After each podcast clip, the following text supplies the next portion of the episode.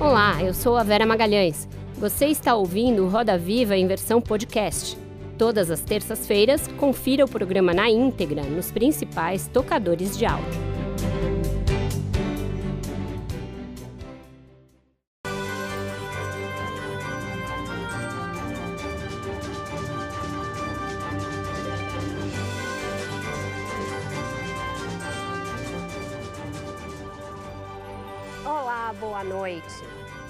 Muito bem-vindos ao Roda Viva.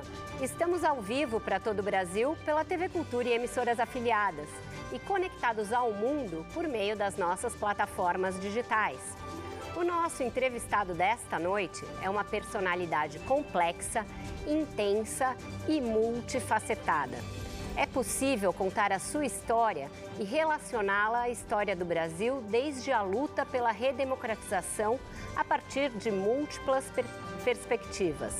Da carreira de sucesso nos gramados ao drama humano que ele escancarou com a coragem de poucos, ao narrar em livros e nas telas a sua luta contra a dependência química, passando pela, passando pela também sua profunda ligação com a música, a cultura e a política, todas essas facetas serão esmiuçadas neste mês, quando chega à plataforma de streaming Globoplay a série documental Casão num jogo sem regras. No momento em que a própria democracia está ameaçada, ele retoma o papel que desempenhou lá atrás, nos anos 80, na democracia corintiana e na campanha pelas diretas já, para estar à frente da luta contra eventuais retrocessos autoritários. Com tudo isso para tratar, vamos sem mais delongas receber aqui no centro do Roda Viva o craque, escritor, comentarista e roqueiro Walter Casagrande Júnior. Ídolo do Corinthians e figura-chave na chamada democracia corintiana, frente que atuava na política e no futebol, ele também brilhou nos gramados da Europa. Participou da conquista da Copa dos Campeões da UEFA pelo Porto em 1987, título inédito para o clube português. Também foi campeão e vice-campeão da Copa Itália, jogando pelo Torino em 1992 e 93. Após a temporada europeia, passou pelo Flamengo antes de retornar ao Corinthians, atendendo a um apelo da torcida. Mais tarde, trocou os gramados pela televisão, tornando-se um prestigiado comentarista de futebol. Sua trajetória pode ser acompanhada nos três livros que publicou. No último deles, Travessia, em parceria com Gilvan Ribeiro, fala dos amigos, da vida pessoal e de como conseguiu superar seus tormentos e se tornar um palestrante requisitado por instituições empenhadas na luta contra a dependência química. Para entrevistar o casão junto comigo, nós convidamos Juca Kifuri, jornalista que dispensa apresentações, Tatiana Vasconcelos, apresentadora da Rádio CBN, Luiz Teixeira, repórter da TV Globo e do Sport TV. Luísa Oliveira, repórter da TV Bandeirantes, e Eduardo Tironi, jornalista do Band Esportes e do portal UOL. Contamos ainda com as caricaturas em cima do lance do nosso pai da matéria, Paulo Caruso. Boa noite, Casão. Tudo bem? Boa noite, Vera. Boa noite a todos. Já gostei da primeira. Já do gostou? desenho, gostei. É? Fiquei, fiquei legalzinho ali, com a barbinha branca, gostei. Essa barbinha foi especial para o programa, né? Não estava assim. Não, tô deixando crescer já faz um tempinho Ah, é? para colocar esse visual meio setentista, sabe? Entendi. Casão, queria te- eh, começar te perguntando de algo que eu mencionei aí no texto de abertura, que é esse paralelo entre a democracia corintiana, a campanha das diretas, na qual vocês foram tão importantes, com o momento atual pelo qual o Brasil passa. Eu queria que você dissesse o que você vê de semelhante e como que os jovens de hoje podem se mobilizar como os jovens da sua geração para evitar qualquer retrocesso autoritário. Cara, as semelhanças, assim, eu acho que eh, são momentos diferentes. Naquela época, a gente estava lutando para terminar com uma ditadura militar. Eh, a democracia corintiana surgiu num momento que a grande maioria já estava meio cansada, né, Jucá? Você que acompanhou, os- caras lutaram nos anos 60, nos anos 70, muita gente foi torturada, morreram, eh, desapareceram, teve um desgaste. De repente, num time popular como o Corinthians, surge uma- uma- um grupo de jogadores que coincidentemente caíram ali, pelo menos três, quatro jogadores, que viraram. O Magrão já era um super craque. O Vladimir já era uma história no Corinthians, como ele é até hoje. Tinha o Zé também, que era uma história, e eu era um garoto de 18 anos, que cresci no Corinthians desde os 10 anos de idade, joguei dente de leite, fiz várias preliminares, eu ficava no jogo para voltar com os profissionais e tudo mais. E eu saí do Corinthians exatamente por esse problema problema de relacionamento. É, eu tenho um instinto de liberdade muito grande dentro de mim. Isso aí eu trabalhei, eu fui descobrir também na internação mas eu tenho muito grande isso dentro de mim. Então eu não conseguia é, conviver com o autoritarismo que tinha na época do Matheus e eu treinando no profissional com Oswaldo Brandão. Que assim, eu acho o Matheus o maior presidente da história do Corinthians. E eu acho o Brandão um dos maiores treinadores da década de 70, de 60 e tudo mais. Mas era incompatível a relação. Né? É, ele pediu para ele, ele brigou comigo, eu fui embora para Caldense, voltei e de repente eu comecei a jogar, conheci o Magrão, fui vendo, a coisa era diferente, a gente ficava mais livre, eu não queria ficar no Corinthians, é, eu fiz um contato de três meses só para ver se eu gostava, foi isso a proposta do Adilson, que ele viu que eu não queria ficar. Aí, cara, eu fiz amizade com o Magrão, começou a dar certo, os gols foram saindo, o time jogava é, com muita alegria, a gente tinha vontade de treinar para se encontrar. A gente saía para bater papo, beber cerveja e tudo mais. E aí foi se formando um movimento diferente. A gente se comportava completamente diferente que os outros times. Então daí surgiu uma democracia corintiana. Com a relação de hoje, assim, hoje a democracia está sendo atacada diariamente. Faz quatro anos que a democracia no Brasil está sendo atacada covardemente, tá? De uma maneira intensa e de uma forma muito desleal que é em cima de mentiras. Mentiras, fake news, é, distor distorcer informações, confundir a cabeça das pessoas que estão em dúvida ou, ou mais distante dos grandes centros. Isso eu acho covardia. Isso eu acho perverso, porque a perversidade ela não está só no físico ou na mente, você atacar a moral ou atacar o físico. A perversidade existe também, de um modo mais completo, é você enganar as pessoas, enganar um povo.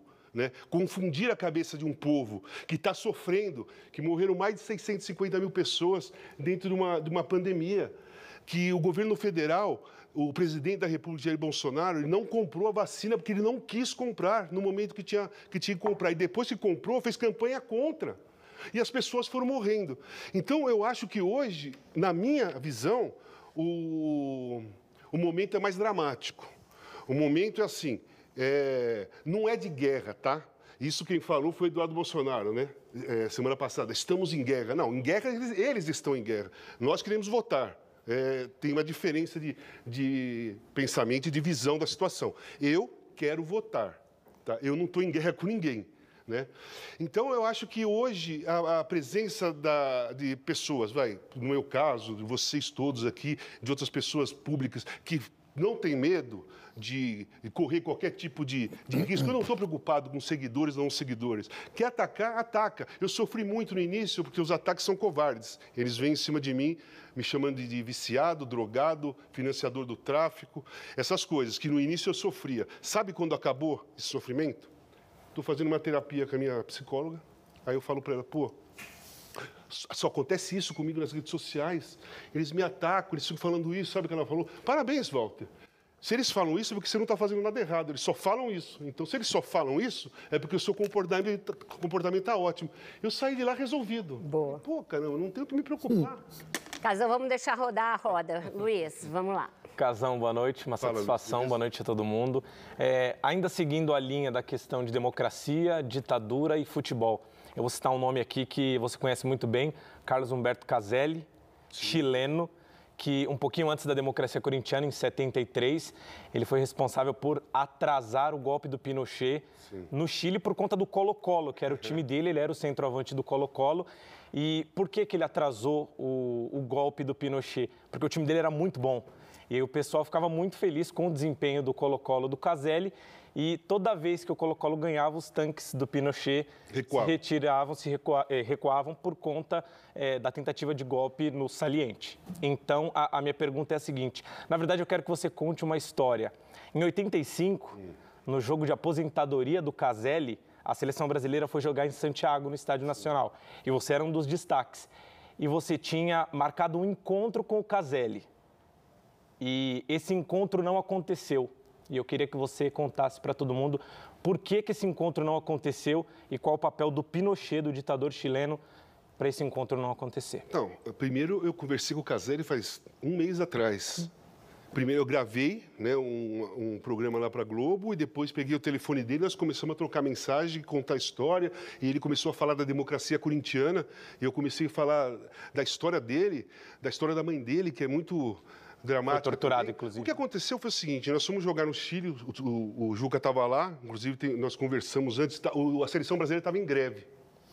É, com os jornalistas, porque alguns jogadores estavam se sentindo muito atacados no lado moral, não no lado da bola. E aí fizeram uma reunião, perguntaram até para mim, foram no meu quarto, depois de um treino que eu estava com um problema na perna, eu não treinei, os caras falaram assim, ó, oh, acontecendo isso e isso, nós estamos pensando em fazer uma greve. Eu falei, então vamos fazer, não tem problema, vamos fazer. E fizemos a greve. E um jornalista do Brasil, é, me chamou depois de uns dois dias lá e falou assim, ó, cara, eu marquei uma, eu quero, eu quero ver se você topa. Eu estou marcando com o Caselli um encontro, você e ele, lá no terraço do hotel, sei lá, vamos supor, quinta-feira, 8 horas da noite eu venho aqui, te pego, a gente sobe lá, que eu vou fazer uma matéria na televisão, eu vou gravar vocês dois conversando. Eu falei, beleza, não tem problema nenhum, tá fechado. Ok. Treinei, voltamos, tal. Aí chegou no dia, umas 5 da tarde, o, repórter chega vai no meu quarto e fala assim, meu, cancela, cancela, não vai ter mais. Porque avisaram a ditadura Pinochet e eles estão armando uma armadilha. Se a gente subir lá no terraço, nós três vamos ser presos. Quatro, né? Cinegrafista, o repórter, eu e o Caselli. Então não dá mais para fazer. Por isso que não teve um encontro, eu e o Caselli, em 85. É... Cara, eu estava louco para conversar com ele. Para mim, a coisa mais importante naquela, naquela seleção lá, naquele momento, era esse encontro com o Caselli, porque a seleção estava ia se desfazer, como se desfez logo depois da partida, né? O Evaristo saiu, veio o Tele, mudou toda, toda a convocação. E ali eu estava naquela, na, naquele lance de cara, preciso conhecer mais, preciso saber mais sobre o Caselli, quero saber o que, que ele acha.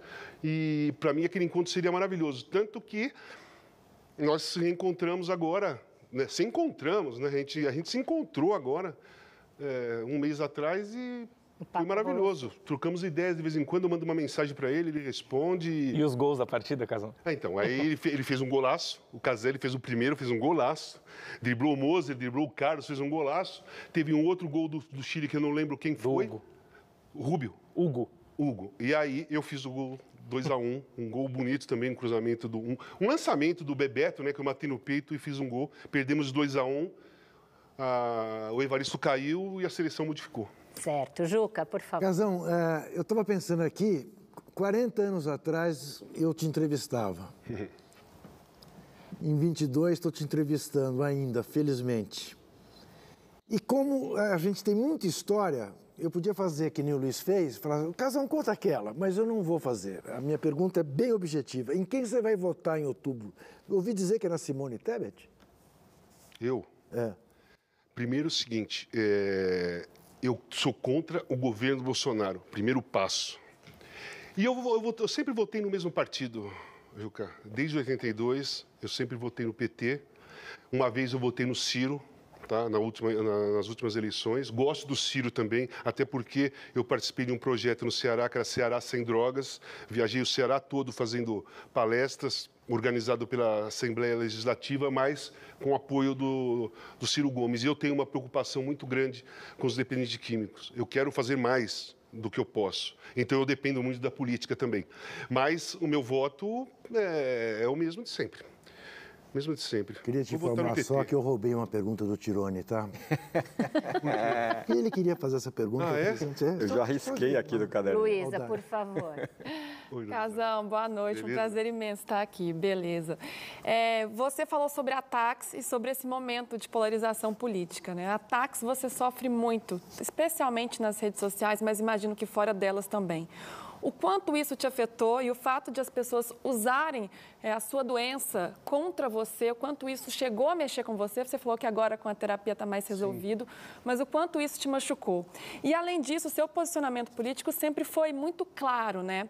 De que forma que esse seu posicionamento, essa sua postura de sempre se posicionar, é, afetou a forma como as pessoas te, te veem, seja pelo público, no meio do futebol, jogadores, ou até mesmo no, no meio esportivo, no, no meio do jornalismo?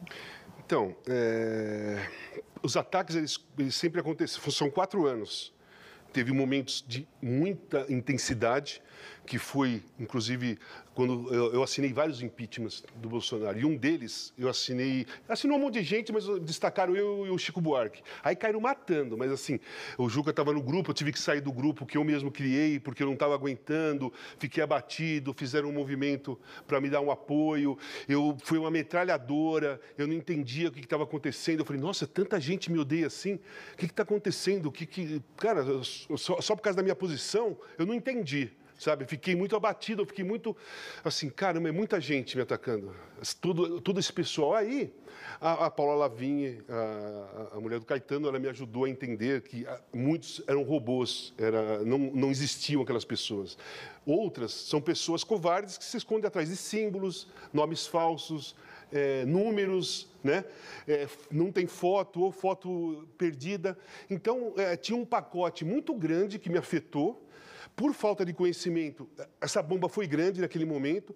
Depois, eu tendo mais conhecimento, sabendo mais como funcionava, a coisa foi amenizando, mas mesmo assim, é, é difícil, naquela época, antes da terapia, é, eu ficar ouvindo que eu sou viciado, que eu sou um drogado, que eu sou financiador do tráfico, que eu sou cheirador, sendo que, porra, eu lutei pra cacete para não ser nada disso.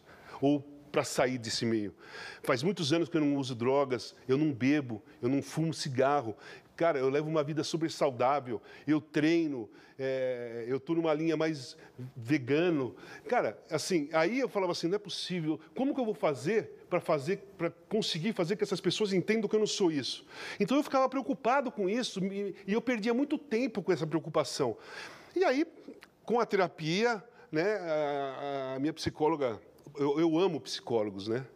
Eu fui tratado com psicólogas, eu andei com psicólogos o tempo todo, por muitos anos, por, por opção minha, que chama AT, né? É, acompanhante terapêutico. E eu usei acompanhante terapêutico e uso até hoje, quando às vezes eu estou sozinho, quero ir no cinema, eu peço para minha AT ir comigo. E a minha psicóloga, a minha psicóloga deu essa resposta, que para mim fez todo sentido. Eu falei, pô, caramba, é isso, cara, eu não estou fazendo nada errado, ninguém tem o que falar de mim.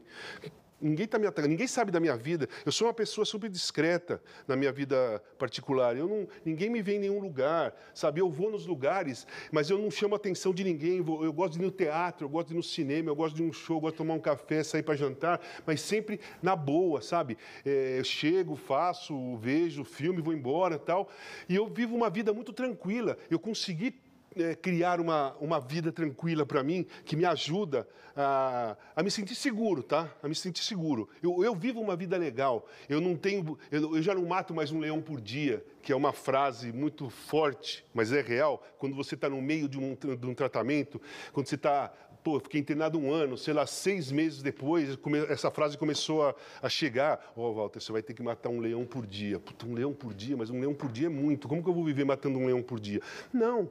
E chegou um momento que eu não matava mais leão nenhum. Eu comecei a levar os leões para o lado deles, sabe? Eu comecei a fazer um acordo. É, eu quero viver bem, e eu vivo bem. Isso aí não me atrapalha mais. Isso daí, para mim, é, além de ser uma grande covardia, é, se torna ridículo para quem faz isso, para quem continua, para as pessoas que existem, né? Fora os robôs, para as pessoas que existem e ficam insistindo nisso todo, todo o tempo, qualquer texto que eu escrevo, ah, chega esse tipo de comentário. Hoje em dia tem comentários me defendendo, fica uma guerra lá nos comentários dos textos que eu faço de esporte ou misturo política ali por causa disso. Mas eu me sinto tranquilo hoje. Hoje não me pesa, mas é uma coisa desagradável. Você é, é uma coisa com uma pessoa que é depressiva, que ficou se internou, tomou remédio, saiu da depressão, vive bem, e aí ela, ela tem uma falha, a pessoa assim, pô, lógico, olha o depressivo aí. Cara, O cara, o cara batalhou para sair da depressão. Foi um sofrimento. É uma luta para você perder vício, para você sair de, de problemas psicológicos e psiquiátricos. É uma luta. Não é fácil. Não é dependência química, cara. É depressão, é perseguição. Sabe, tem vários tipos de distúrbios psicológicos que para sair é muito complicado. E as pessoas que não sabem nada disso, que são perversas mesmo por natureza, elas querem ferir a outra pessoa exatamente nesse ponto. Mas eu estou bastante tranquilo, Luísa. Graças a Deus, assim, eu estou de boa. Tatiana. Oi, Tatiana. Casa, boa noite. Boa noite. Quero voltar para a democracia. Ah. É, como é que você, tendo tido essa trajetória sobre a qual você já falou um pouco aqui, envolvido com a democracia corintiana, envolvido com o movimento é, de artistas e de personalidades para que direitos importantes fossem restabelecidos no país durante a ditadura militar, vê hoje parte dos jogadores apoiando um governo que foi é, eleito por vias democráticas e, como você mesmo disse, passa o tempo todo atacando a democracia. O que é que pode explicar o apoio e até a defesa de algumas figuras do futebol a esse governo? Então, primeiro, o apoio é difícil da gente entender, porque a gente vê a perversidade desse governo, né? em todos os sentidos. Mentiras, fake news, atacando pessoas, sempre mentiras, sempre mentiras. É, é difícil da gente entender. Mas vamos lá, nós vivemos num país democrático, a gente defende a democracia. Se o cara quer apoiar o Bolsonaro, cara, eu acho muito estranho, tá? Eu acho eh, uma ignorância, eu acho falta de conhecimento e falta de entendimento do que é democracia, do que é liberdade de expressão e do que, que esses caras estão fazendo. Aí, beleza. Então, pela ignorância, eu acho que existe muita gente, muitos jogadores de futebol que apoiam o Bolsonaro, estão na, na deles, é democracia, eles podem apoiar quem eles quiserem. O que mais me atrapalha no, por eu ser jogador é ver o, a, o silêncio do jogador de futebol. É, a alienação do jogador de futebol, a falta de comprometimento com a própria sociedade, não, não tendo conhecimento da importância da voz sabe? Então, não é só em relação à política. Você vê em relação à Copa América no Brasil. A Copa América ia ser na Argentina e na Colômbia, em plena pandemia. Uma não quis, o outro não quis. O governo federal, com a, CBF na época, comandada pelo Caboclo, né? Sim. É, trouxeram a Copa América para cá num, momento que estavam morrendo 3 mil, 4 mil pessoas por dia aqui, a Copa não era nossa. E a gente suando aqui, isolamento, eh, vacina, o que, que vai acontecer, no respeito, festa clandestina, inclusive de jogador de futebol. É, jogador de futebol indo em festa, além de organizar, alguns iam em outras festas. Eu falava, não é possível que está acontecendo isso. Esses caras vão jogar mesmo? Esses caras vão, vão aceitar vir jogar a Copa América mesmo? É isso mesmo? É isso que esses caras vão fazer? Sabe? Aí eu, eu, ficava meio, eu ficava bastante indignado, porque assim, eu tenho certeza que se fosse uh, na época dos anos 80, democracia corintiana, não precisa nem ser a democracia corintiana, num caso desse, os jogadores da seleção brasileira de 82, eles não iam jogar, entendeu? Não precisava ser democracia corintiana, não iriam jogar, né? É, porque não era nossa aquela Copa América. Trouxeram, aí os caras falam assim, é, mas é, é, os campeonatos, o campeonato que a Globo passa, aí vocês apoiam. Né? Aí você... Gente, é assim, é, primeira coisa, a, o Campeonato Brasileiro é aqui, o Campeonato Paulista é aqui. Se os caras res, resolvem transmitir, eu fui contra o tempo todo, mesmo trabalhando na emissora, colocava minha posição, eu achava contra, fui contra por um bom tempo. Esse campeonato da Copa América não era nosso. As pessoas, elas distorcem as informações, sabe? Esse, esse pessoal, para atacar a democracia, para atacar as pessoas que defendem a democracia, eles ficam distorcendo. A realidade é, falaram da Olimpíada também. A Olimpíada foi em Tóquio, cara. Quem, quem, tem que resolver lá é a população de Tóquio, os times dos jogadores que jogam em, no Japão, em Tóquio. Aqui, a nossa preocupação é aqui, é o Brasil. A minha preocupação é o Brasil. Eu posso dar opinião em coisas que acontecem no mundo, mas o meu empenho a minha, a, a minha, é, a minha motivação de me posicionar é Brasil. E aquela Copa América não era nossa. Então isso me decepciona bastante. Inclusive em outros casos, né? Casos de estupro de jogadores, outros ficam quietos, sabe? Eh, continuam saindo juntos, sabe? É, assim, cara, condenados, né? Então, assim, é, essas coisas é que, eu não entendo muito. A falta de respeito geral mas uma grande falta de respeito com a mulher. Né? Eu vejo muita falta de respeito com a mulher é, numa parte da sociedade que é a mesma parte que ataca a democracia, mas também é, no silêncio dos jogadores, quando tem é, problema de estupro de jogador de futebol, por causa do Robinho, foi condenado e outros tantos que estão sendo investigados, os jogadores sem falar nada. Quer dizer, ninguém pensa numa filha ou na mulher deles. E eu fico pensando, quando tem uma festa, aquele cara que está condenado por estupro, ele vem na minha, na minha casa participar da minha festa com a minha mulher ali, o que, que a minha mulher vai pensar? que, sabe, os amigos vão pensar. Eu não, é, é isso que eu não consigo, eu não consigo entender. Eu não consigo entender essa falta de entendimento da vida social mesmo. Sabe, parece que eles vivem em um outro planeta. Beleza, isso é problema deles. Tirone. Casagrande, você como atleta, você foi avaliado durante toda a sua carreira, muitas vezes julgado pela imprensa o tempo todo, por suas atitudes dentro de campo, fora de campo e tudo mais.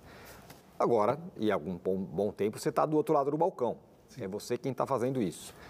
Então, Brava, são duas perguntas. Eu queria saber, quando você era avaliado pela mídia, pela imprensa e uhum. tal, o que você sentia e o que você acha que os jogadores, que você acabou de dar uma resposta agora, é, acham do seu julgamento e da sua análise é, sobre é, isso? É, assim, eu não julgo. Não, não, desculpa, claro, da sua análise. É. Então, quando. Você acabou de roubar uma pergunta minha, tá? Devolvendo, é, não, é. Trocamos, trocamos. Caráter então, zero. O lance é assim: quando eu jogava, e o Juca está de prova, porque o Juca acompanhou toda a minha carreira, é lógico que eu não gostava de crítica. Às vezes eu, eu, eu fazia avaliação que eu joguei bem, e o jornal e o cara da televisão tá falando que eu joguei mal. Né? Então, eu não gostava. Mas eu nunca tirei satisfação e nunca deixei de conversar com jornalista nenhum uh, ficava lá no bar da Torre, na, na, na, no Corinthians, todos os jornalistas que cobriam o Corinthians, e naquele meio lá, tinha gente que tinha me, me criticado de manhã pelo jogo do domingo. A não ser nesse episódio da greve, né? Que o Juca até deu um puxão de orelha em Sim. vocês, que não era o caso de fazer greve com a imprensa. Sim, isso aí foi na, na, sele, na seleção brasileira. É. Realmente é. ele veio me cobrar, que eu tinha que resolver o problema. Cara, tinha votação, gente. Tinha eleição ali, a gente parava com o Julio Coutinho ali, o presidente da CBF, CBF, vamos fazer uma eleição. O que, que você continua? Continua, continua, continua, continua, continua, ganhava, continua. Eu não tinha o que fazer. E eu votava para continuar. Tem essa. Porque realmente os jornalistas passaram do ponto. Eles escreveram o seguinte: você vai saber. O, o, a seleção não joga bem, mas o, o problema sexual dos jogadores está, está, está resolvido. Um monte de cara casado lá, as mulheres começaram a ligar para os caras. Foi, foi isso que eles vieram falar para mim no quarto. Cara, nós precisamos tomar uma providência. Eu achei certo a atitude que eles, que, que eles estavam tomando, porque não era justo o que estava acontecendo. A minha, então, eu dou opinião. Então, o meu comportamento quando eu jogava era o seguinte: eu também não gostava de algumas críticas. Quando eu jogava mal mesmo, eu ficava batido e a crítica batia e tudo bem. E quando eu avaliava que eu tinha jogado bem e recebia crítica, eu também ficava invocado, mas também tinha aquele, aquele, aquele, aquele jogo que eu avaliava que eu tinha jogado mal e o cara me dava 10, 9. Eu falei, pô, já vou mudar de ideia, né? Acho que eu joguei bem. Então, a minha relação com a empresa sempre foi muito aberta. Eu nunca me escondi de nada, nunca cobrei o, um, um, nunca cobrei um jornalista pelo que tinha escrito ou falado de mim ou avaliação. Nunca fiz isso. E nunca vou fazer isso. No meu caso, é assim, eu, eu, eu vou me avaliar, tá? Para poder me, me, colocar no lugar do, do jogador. Eu sou um cara independente, totalmente independente. Eu sou um comentarista de, de, de futebol e um colunista do GE.com totalmente independente. Eu não convivo com jogadores de futebol, eu não convivo com treinadores, com empresários, com presidentes, com nada. Isso não quer dizer que se eu encontrar um jogador e o cara me cumprimentar e eu sei, pô, toma um café comigo, eu vou lá e sento, tomo um café. Mas eu não quero saber nada dele, porque eu não quero, eu não quero, eu não, eu não recebo informação, cara, eu não trabalho com informação, eu trabalho com opinião. E essa minha avaliação foi assim que eu aprendi a ser comentarista, com o José Trajano e depois na TV Globo com o Marco Mora, saudoso Marco Mora, diretor que me levou para a TV Globo. É, quando eu fui para a TV Globo, que o Marco Mora me contratou, ele falou assim, ó, oh, eu estou te contratando pelo aquele comentarista que eu vi na ESPN. Aquele cara que não tem medo de falar, que vai, tá, tá, tá. Se você vier aqui e começar a se moldar, eu não quero mais. Porque aí é, vai ser igual. Eu quero, eu quero aquilo que eu estou vendo lá. E eu fui para lá e eu sou aquilo que eu era da ESPN, só que eu fui evoluindo. São 26 anos que eu comento futebol, são 25 esse ano de TV Globo. E eu, eu fui moldado e, eu, e, e, da forma que eles me falaram foi a coisa que eu achei mais correta, eu achei que fazia sentido mesmo. Eu falei, pô, eu sendo totalmente independente, eu posso dar qualquer tipo de opinião. Eu não agrido, eu não ataco, eu dou opinião. A opinião às vezes é dura. Você foi cobrado já por algum jogador? Senhores, é, eu estou imaginando qual era a função do zagueiro que tinha que marcar o casão e parar o casão, porque devia ser muito difícil, porque eu preciso ir para o intervalo e agora que deu um breve, uma breve brecha, eu vou precisar sair, Tirone, mas eu devolvo a palavra para você depois do intervalo, já já.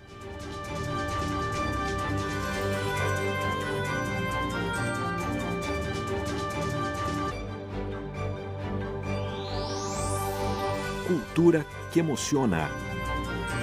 Bradesco.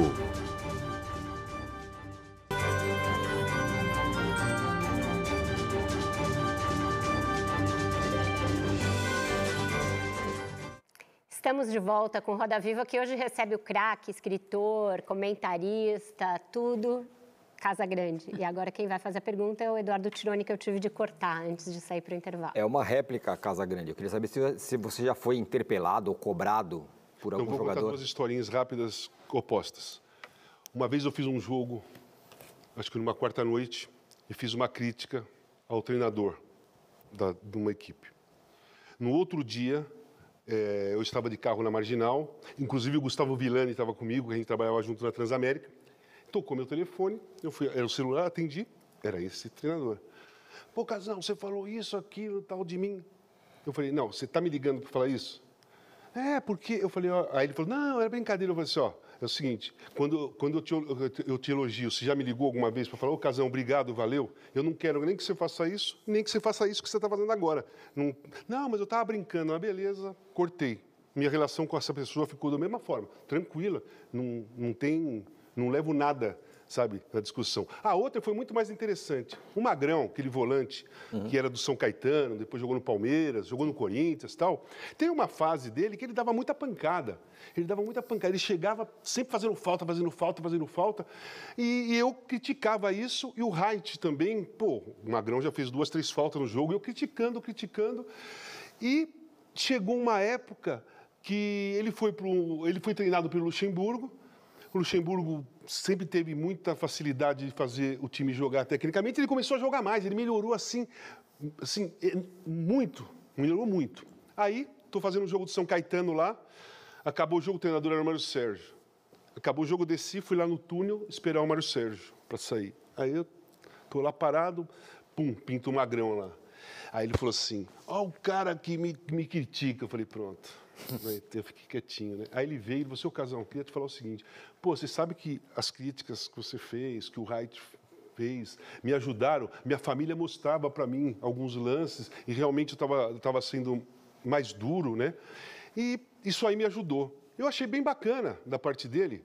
É, lógico que ele não gostava quando eu criticava, mas pelo menos é, não eu e o Wright, mas a família dele é que ajudou, né? Não fui eu e o. Tati. Vou aproveitar que você falou é, de mulheres e tal, e está falando da sua carreira como comentarista. Finalmente, temos visto mulheres ocupando postos que até pouco tempo atrás eram ocupados exclusivamente por homens no jornalismo esportivo, né? Então temos mulheres narrando, temos mulheres opinando sobre futebol, temos mulheres reportando os fatos futebolísticos, na, futebolísticos nas transmissões dos jogos e também nos programas. Como é que você, aí nesse lugar, há 25 anos, tem visto a ascensão de talentos femininos para fazer o que você faz, por exemplo, há tanto tempo? Não, eu acho fantástico. Eu acho maravilhoso. Porque, cara, eu fui criado por três mulheres, tá? Minha mãe e duas irmãs. E nas festas eu brigava, brincava com duas primas, então eu só tinha mulheres ao meu redor. E eu ouvia muita coisa. Eu via o programa, eu via o programa da Xênia com a minha mãe deitado lá, que era um programa feminista, e eu via lá todo dia. E minha mãe me falava muitas coisas, minhas irmãs falavam muita coisa também. Então eu até brinco que assim, eu acho que eu sou um homem feminino feminista. Sabe? O que isso significa? Significa que eu entendo perfeitamente as dificuldades que as mulheres tinham nos anos 70, nos anos 80, têm até hoje, e entendo também a evolução e o espaço que, que vocês estão ganhando e que se merecem, porque a, a, a, a avaliação tem que ser pelo talento, não pelo gênero, não pela raça, não pela cor, tá? É, essa é a minha visão. É, e a, a minha formação me ajuda muito nisso. Então eu vejo com bons olhos, eu adoro fazer. Já comentei o jogo com a Renata Silveira narrando, com a Renata Mendonça dividindo comentários comigo, e participo de programas que tem mulheres apresentando. A Karine Alves fiz muitas vezes o Troca e o, o Esporte Espetacular com ela. Eu me sinto muito à vontade, muito tranquilo, porque eu aprovo, eu aceito. É, ela é isso, cara. Você enxerga de igual para igual? Eu enxergo de igual para igual sabe? Eu vejo de igual para igual. Eu tive muita dificuldade uh, na minha. Eu era muito tímido, tá? Muito tímido. E todas essas coisas que eu via da minha mãe e das minhas irmãs, elas me ajudaram muito. Eu, eu assim, eu, sou, eu, agradeço essa formação porque eu tenho esse lado mesmo aberto totalmente para o lado feminino. Eu não tenho o mínimo problema disso. E, só que a minha mãe me falava assim, uma das coisas, Valtinho, uma mulher não se bate nem com uma flor. Então, quando eu cresci, eu não sabia nem como encostar numa mulher. Eu ia, quando eu comecei a ir em bailinho, e as meninas ficavam do lado de lá e nós do lado de cá tocando a música. Eu não, eu, jamais eu fui pedir alguém para dançar. E quando eu namorei a primeira vez, eu ficava sentado no, no, portão da casa da minha namorada, eu não sabia o que, que eu tinha que fazer, o que, que eu podia fazer sabe, se eu abraço, se eu posso dar um beijo, eu não sabia nada. Eu fiquei... É, mas também quando, quando se apaixonou, pintou o Murumbi inteiro com o nome da namorada, aí, né? Mas aí que ah. vem, aí é o seguinte, ah. eu vivo intensamente todas as paixões uhum. que eu tenho. E eu, me, eu tenho que ser apaixonado para fazer tudo que eu... Tudo para eu conseguir as coisas na minha vida, eu tenho que estar apaixonado por aquilo, tá? Pelo meu, pelo meu trabalho, pelo futebol, tá? Por uma namorada. Casão, eu vivo a paixão. Casão, num Redação Esporte TV, no meio da tarde de um dia útil da semana, você ao lado do Dr. Sócrates, numa das últimas aparições do Dr. Sócrates na televisão, virou-se para ele e disse: Eu te amo. Nem em novela um homem tinha dito isso para outro aquela época. Estamos falando de 2011. Eu te amo, Magrão. Foi a única vez na minha vida que eu vi o Magrão desconcertado. Ele não sabia como reagir ao eu te amo. Esse eu te amo, você acha que faz parte dessa sensibilidade feminina? Sim, faz parte dessa sensibilidade feminina, mas é, eu tive que eu fui soltando isso dentro do meu tratamento, porque eu era isso mesmo, eu não conseguia, eu tinha, um, eu tinha uma resistência, um medo muito grande de machucar ou de ofender, sabe? Ou de é, falar alguma coisa fora do tom, porque eu vi esse, essa coisa na minha cabeça, sabe? Que eu acho legal pra caramba. Eu, eu, tenho, é, eu fui criado por mulheres, porque meu pai trabalhava o dia inteiro, e eu tenho uma grande parte da família negra, que era da família do Ditão, que a, o meu tio casou com a sobrinha do Ditão, então juntou... Ditão, Ditão foi um grande zagueiro do Corinthians, Sim. da seleção brasileira. Exatamente. E meu tio até me levou no casamento do Ditão, porque eu era um moleque corintiano pra caramba, queria, meu, meu tio me levou no casamento para ver Ditão, esses caras todos. Então eu cresci, sinceramente, é, aberto a qualquer tipo de, de situação. Tá? Casão, voltando na sua relação com o Sócrates, e o Juca descreveu esse momento catártico aí para você, no livro que você fez dedicado a essa relação, você conta como vocês ficaram estremecidos e como você ficou muito abalado quando soube que ele estava na UTI, tentou visitá-lo de noite, não conseguiu, voltou no dia seguinte. Uhum. Depois vocês tiveram esse encontro, tiveram alguns outros. Você considera que você conseguiu zerar as coisas com ele em vida? Ou você ainda precisou escrever o livro, depois não. escrever uma carta, porque ficou coisa sem dizer? Não precisou zerar nada, não precisou zerar nada, nada aconteceu. Foi, é, é ele teve uma fala num período que ele estava alcoólatra e eu estava num pico de dependência química. É, se nós não estivéssemos doentes, Duas semanas depois, a gente estava tomando cerveja novamente. Só que eu usava droga e nem lembrava do Magrão. O Magrão bebia e nem lembrava de mim. Então, nós seguimos um caminho de plena destruição mesmo, que eu acho que foi melhor até do que a gente se encontrar nesse momento, porque eu acho que aí a, destruição ia ser dos dois com mais velocidade. É, o, o Magrão foi uma das pessoas que eu amei na minha vida. É, quando eu falo eu te amo, eu falo para as pessoas, para o ser humano, um, independentemente do gênero da pessoa. Eu, eu, sou, eu era apaixonado pelo Magrão, como eu era apaixonado pelo Marcelo Fromer, sabe? Como eu sou apaixonado por um monte de pessoas, homens, mulheres, porque se eu não estiver apaixonado, eu não consigo viver. Eu preciso ter esse sentimento de paixão dentro de mim, porque eu, eu, eu sou, eu adoro ficar amando, sabe? Eu adoro sentir o amor, porque principalmente no mundo de hoje, no, no Brasil de hoje, que estão enfiando ódio na sociedade, estão enfiando ódio, na, jogando ódio na nossa cara sabe? É, eu acho que a gente tem que resgatar o amor, tem que se falar mais no amor, sabe? Tem que agir mais com o amor, tem que falar do amor mesmo, sabe? É, se eu sou apaixonado, hoje eu falo.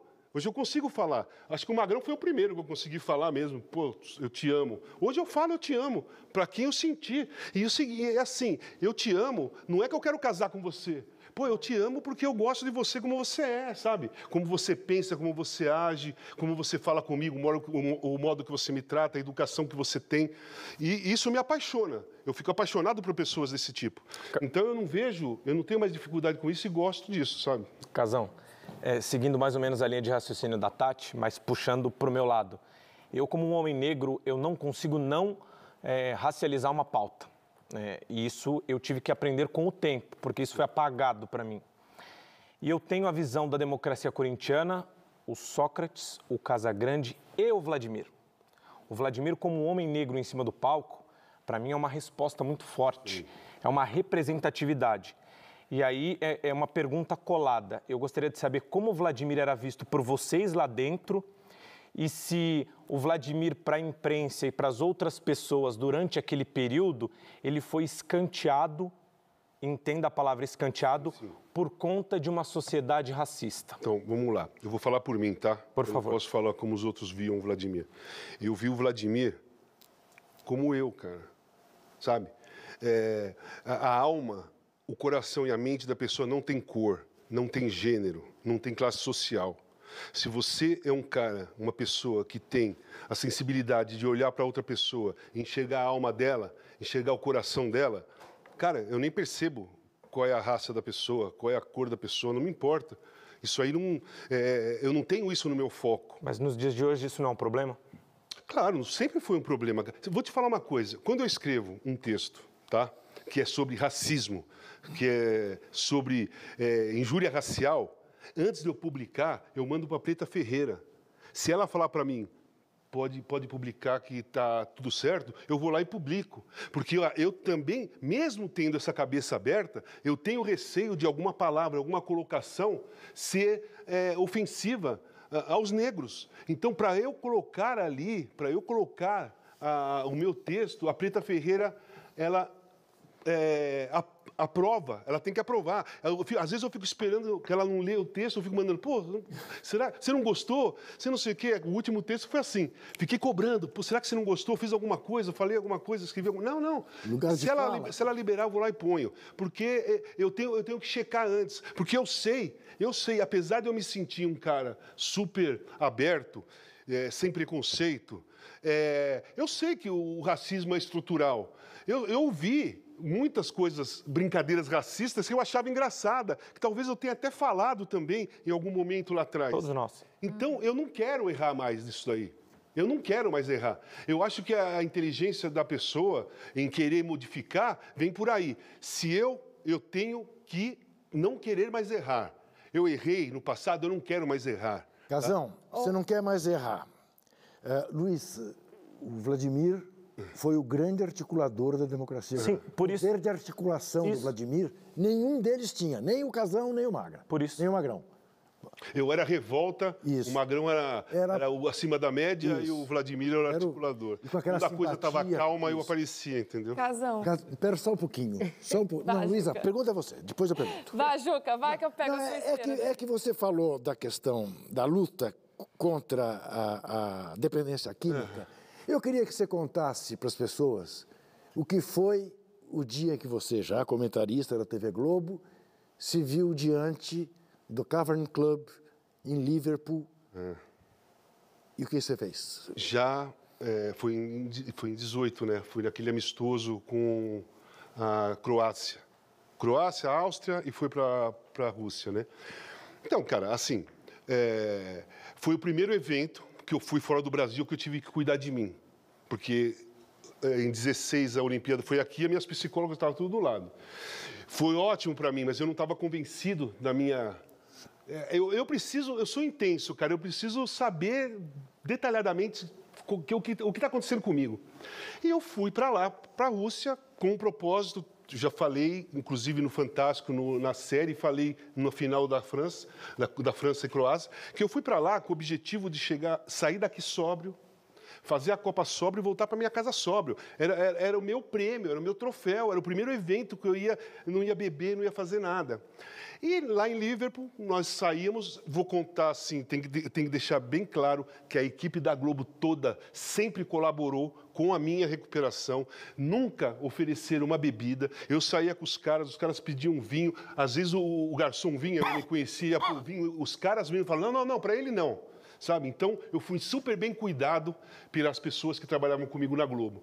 Mas aí, uma noite, nós saímos a pé por Liverpool, eu, Mauro Naves, não, Mauro Naves, é, Mauro Naves estava, Mauro Naves, um monte de gente e tal. Pô, aí ouvimos uma, um, um puta som dos Beatles e tal, é aquele beco lá, vamos entrar. Nós entramos no, entramos no beco assim, cara, tava todo mundo na rua, todo mundo bebendo cerveja, mulheres bonitas, os caras bonitos, sabe, o som rolando. E nós fomos andando. Quando eu cheguei, quando eu cheguei lá, eu me deparei na porta do Cavern Club. Cara, eu, eu aí você chorou. Eu sou apaixonado por rock and roll desde de garoto. Eu prefiro os Rolling Stones, mas eu reconheço a história dos Beatles e gosto muito dos Beatles. A diferença dos Rolling Stones que eu mais prefiro é pela rebeldia. Né? Os, os Rolling Stones foram rebeldes desde o início. O, os Beatles eram bons moços, né? As, é, até se falava, você quer curtir, sai com os Rolling Stones, mas para casar, casar com Beatles, né? Então eu estava na porta, e aí ficou, vamos entrar, vamos entrar, puta, mal barato, não sei o quê. Aí eu fiquei ali, puta, entro, não entro, entro, não entro, o que eu vou fazer, o que eu vou fazer? Aí eu falei para os caras assim, ó, oh, gente, eu não vou entrar. Eu tirei uma foto com a estátua do John Lennon, falei, ó, oh, gente, eu não vou entrar. Eu vou para eu vou pro hotel, beleza. Aí uma produtora que estava lá, que estava louca para entrar, que estava se divertindo, ela falou assim: "Eu vou com você. Eu vou embora com você". Beleza. Aí nós fomos dois juntos. Chegamos, eu cheguei no quarto. Eu fiquei, cara, eu falei assim: "Não é possível que eu não vou entrar, cara. Pô, eu, eu vou voltar lá". Tirei, o, tirei a roupa, pus o pijama, deitei, levantei, falei: "Vou pôr a roupa, eu vou lá. Eu tenho que ir lá". E aí é, eu tomei uns, eu tô, vou tomar um remédio rápido, porque depois que eu tomar um remédio eu não posso sair.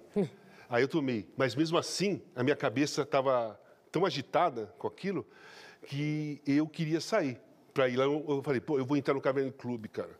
Aí eu parei, aí eu aprendi uma coisa no meu tratamento que é uma coisa interessantíssima, que eu acho que só quem faz o tratamento consegue. Chama resolução de problemas, RDP que a gente estuda lá na, na clínica, a gente coloca uma, uma, situação delicada, tá? Aí você vai pegar é, é, os prós e os contras dessa situação. E depois, no fim, você vai escolher um resultado e vai colocar ali. Então, por exemplo, isso aí eu, eu fiquei um ano, um ano e meio fazendo escrito. Agora eu tenho isso na cabeça. Então, o que acontece? Eu chego numa determinada situação, vem automático na minha cabeça. Caverna de Clube. Os prós, porra, eu gosto de rock and roll, gosto dos Beatles, isso aqui é histórico, eu vou entrar, vou me divertir. Os contras, porra, vai ser difícil não tomar uma cerveja lá. Se, você tomar uma cerveja, você não vai tomar uma, vai tomar um monte. E aí, você sabe o que vai acontecer. Talvez você tenha recaída. Eu já ia recair com a bebida, porque eu já não bebia, né? É, tem uma recaída. Então você analisa os prós e os contras, aí eu olho e assim, pô, não vou entrar. E aí você, eu me convenço quando eu faço RDP, porque a resposta da RDP para mim, ela é bem convincente, porque os contras, cara, os contras é pesadíssimos, é pesadíssimo. Os contras, cara, se você entrar lá, você vai beber, pode beber um monte, aí você vai voltar para aquela vida que você tinha. Você quer viver aquela vida? Eu não quero viver aquela vida. Então eu me convenço. E hoje isso. Você entrou ou não entrou? Não, fui pra embora. Sua, olha, para sua tranquilidade, é tudo fake hoje em dia, não é igual dos Beatles, Luiz. É verdade. Mas não importa. A cidade é, né? É, Luiz. É, Casão, eu imagino que uma das etapas mais importantes e mais demoradas também do processo é o momento em que você se assume como um dependente químico, né? Qual foi esse momento para você em que você admitiu para você mesmo que não era você quem estava no controle da situação e sim a droga naquele momento? Isso foi um ponto-chave de virada para você? Ah, eu não tive ponto-chave, porque eu fui acelerando até o final, não tinha mais reação nenhuma, totalmente escravo da droga. E eu sofri um acidente, fui internado. Né? Se, se me perguntassem se eu queria ser internado, eu falava não, porque para mim estava tudo legal. Eu estava pesando 71 quilos, os braços todo furado, cheio de furúnculo, mais droga no corpo do que sangue praticamente. E a, a coisa que me machucava muito era assim, eu, tava, eu, eu ia no banheiro preparar droga para me injetar, e ficava a minha cabeça falava assim, pô, você não pode tomar, chega, não, não, não, não, se aplica, não faz mais isso. E eu continuava fazendo, não faz isso, não faz isso, não faz isso, você já está mal, e eu continuava fazendo. Não, não sei o que, falava, pum, e aplicava. Isso me deixava tão para baixo, eu falava, meu, eu não estou conseguindo caçamba, eu não estou conseguindo é, pensar mais, eu não estou conseguindo escolher mais, eu não, não, sou eu que escolho mais para a minha vida, mas não conseguia parar. Não conseguia parar.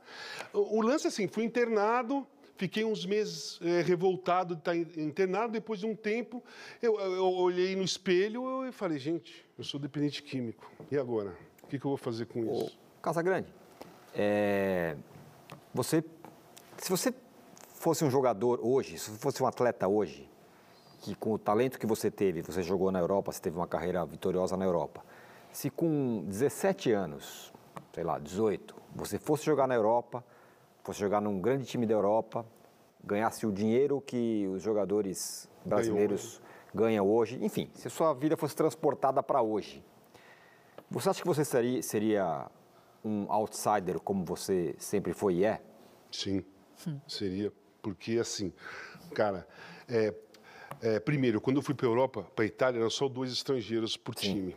Então era bem selecionado. Eu joguei sete anos na Itália com os maiores jogadores da década de 80.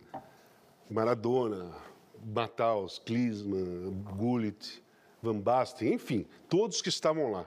Então aquilo ali já, já foi um preço. Aquilo ali já me pagou. Eu, a, a, primeira partida que eu fiz na Série A da Itália foi Itália, foi Ascoli Roma, lá em Ascoli, e o Boniek estava jogando, gente. Caramba, eu vi o Boniek em três Copas do Mundo, eu, eu, fã do Boniek, e o cara tava. Eu, eu, ficava olhando assim, pô, aquele é, aquele é o Boniek, bicho. Aquele é o Voller. Cara, eu ficava, eu ficava babando. Aquilo ali, para mim, pagou. Sabe? A minha questão nunca foi grana. É lógico que a grana é, é, é importante, mas eu nunca soube tratar a minha relação com o dinheiro foi péssima e continua sendo péssima, tanto que eu não cuido de nada, né? É meu filho e a mulher dele, o Leonardo. Só um ponto. Quando eu pergunto, eu pergunto se você teria a consciência então, toda eu, que você eu, tem. Eu vou chegar a esse ponto. Por exemplo, é, renovação de contrato, tá? Que eu vejo muito discutir hoje. Se eu ganho por ano é, ou por mês 5 milhões de é, dinheiros. Euros. Euros. Dinheiros. Ah tá? Aí acaba o meu contrato. Cara, eu, eu nem vou discutir o contrato. O que, que diferença vai fazer para mim eu discutir para ganhar oito se eu já estou ganhando cinco faz uma cara? Eu nunca discuti contrato, cara. Eu, eu, eu, assinei um contrato três meses com o Corinthians, gostei em 82, o Adilson me trouxe o contrato, eu assinei, depois me trouxe o contrato, eu assinei, eu não tinha empresário nenhum, eu fui para o São Paulo, eu assinei, voltei para o Corinthians, assinei, eu só tive um empresário para sair, porque era necessário sair. Eu nunca discuti contrato com ninguém. Quando o Flamengo foi me pegar lá, eu já tinha quase fechado com o São Paulo. Ia o, o KT para o Torino, eu ia vir para o São Paulo o, o São Paulo ia comprar e ia dar o KT. Beleza. Eu tinha quase acertado lá. Aí o Flamengo apareceu. O meu sonho era jogar no Flamengo, tá? Sempre tive esse sonho de garoto. Queria jogar no Flamengo. E aí chegou, me chamaram lá, o, o presidente o Veloso estava lá, do Flamengo, nós queremos te levar. Eu falei, tá bom, eu vou. Ele falou assim, só que eu não, eu não consigo pagar o que você ganha aqui no Torino. Eu falei, meu, paga metade, eu vou. É. Ele pagou metade, eu fui. É. Você, foi jogar, você foi jogar no Flamengo, mas quando veio jogar aqui com o Flamengo contra o Corinthians, no Pacaembu, a torcida cantava Volta Casão, o seu lugar é no timão. E eu me lembro de ver você entrando no vestiário, perplexo, e perguntar: Mas o que está acontecendo? E um jornalista te respondeu: Os caras te amam, casão. Foi você. E você começou Muito, a chorar. Um, um fantástico jornalista é. que viu quando eu estava saindo, foi o único que correu lá no vestiário e fui o primeiro contato que eu tive foi você. Eu tinha um amigo que tinha pedido para fazer essa pergunta, então o Juca já fez. Com isso, então, eu vou para o segundo intervalo. Voltamos já já, que a gente já está quase na prorrogação aqui, estourando todos os blocos.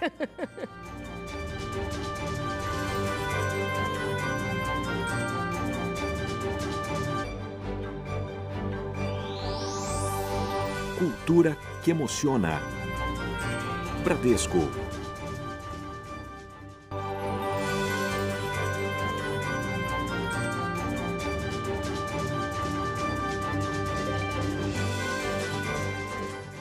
Estamos de volta com o Roda Viva, que hoje recebe o craque Walter Casagrande.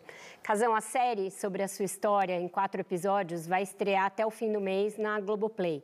E nela você vai revisitar alguns desses momentos e alguns dos, do que você chama dos seus demônios, desses demônios que você enfrentou.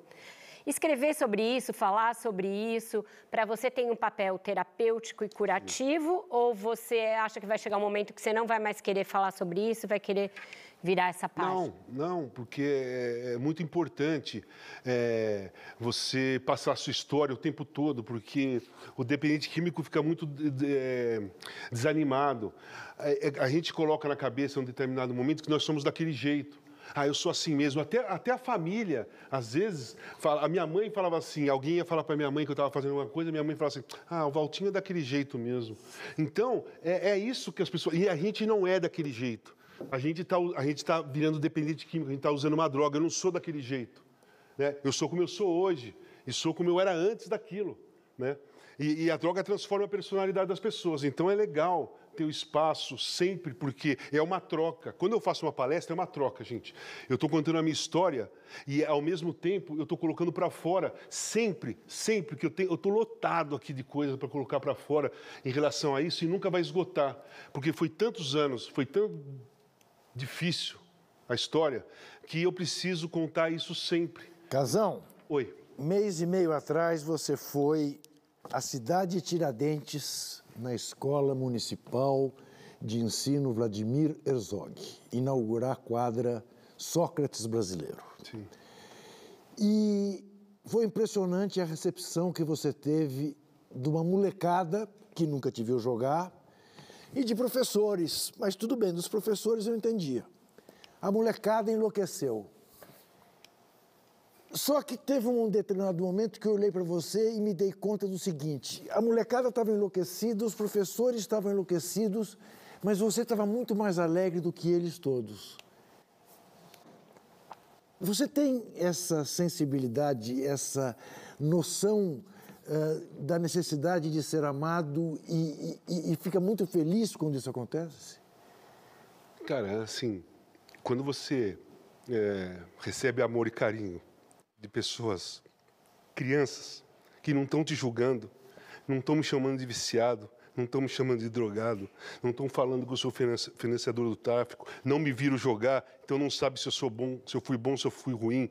Elas estão só me jogando o sentimento delas por eu estar ali, pela simples, pelo simples motivo de um cara da televisão ir lá ao encontro deles lá na cidade de Tiradentes, que para eles seria impossível alguém sair da televisão e ir até o encontro deles. Cara, é... isso aí me faz bem, cara. Isso aí me faz bem. Eles fizeram muito mais bem para mim do que talvez eu tenha feito para eles. Porque eu gosto de troca de amor. Eu, eu gosto de troca de carinho. Eu gosto de verdade, sabe? É, verdade como, como um todo. O meu tratamento foi, foi feito em cima de verdade. O dependente químico mente muito, manipula muito. Então, um dos pontos básicos do meu tratamento, da minha recuperação, era não falar mais mentira. Então, eu falo verdade. Eu falo a verdade. Qualquer, qualquer pergunta que façam da minha vida, qualquer espaço que dê, quem quiser saber da minha vida, eu falo a verdade. O Casa, quando lançou, quando vocês lançaram Casa Grande e Seus Demônios em 2013... Eu e o Ivan. Isso. É, você disse que não conseguia ler algumas passagens que estavam retratadas ali, da sua vida. Anos depois, na introdução de Travessia, que veio sete anos depois, você fala da necessidade urgente de contar episódios da sua vida. É, acho que eu estou entendendo de onde vem essa urgência, pelo que você está contando aqui. Mas o que é que foi é, mudando de um livro para outro, nesses sete anos, no meio desse processo, na forma que você olha para a sua própria história? Por que é que, como é que a gente sai de um não consigo ler algumas passagens para sete anos depois tenho muita urgência de falar sobre isso? Porque o Casagrande e seus demônios é uma história de uma derrota. Travessia é a história da vitória.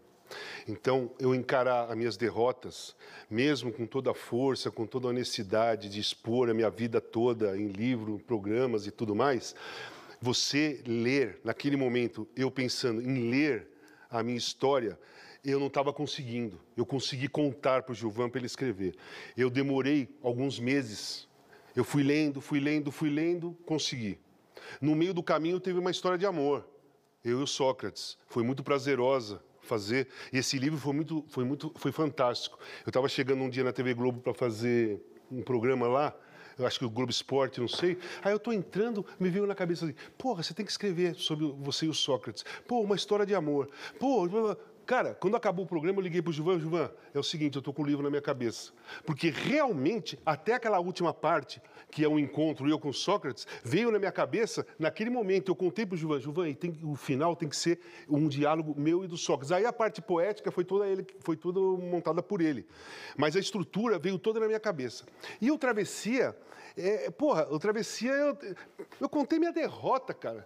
Eu vou deixar de contar minha vitória. Uhum. Porra, Cacete. Nesse sentido, você falou de recaída. É. E você fala sobre as recaídas que você teve é, durante é, os anos de é. tratamento. Recaída é o seguinte, assim, eu não... De, deixa eu, eu, quero, eu quero fazer uma pergunta bem específica. Se você entende a recaída como boa parte da nossa sociedade entende, como uma fraqueza, como uma derrota, como até uma falta de vontade, ou se você olha para ela, tendo passado tantas vezes por isso, de outra maneira hoje? Primeiro é o seguinte, a recaída é quando você volta a usar droga na mesma quantidade, da, da mesma forma que você usava antes de você ser internado. Tá. É uma recaída.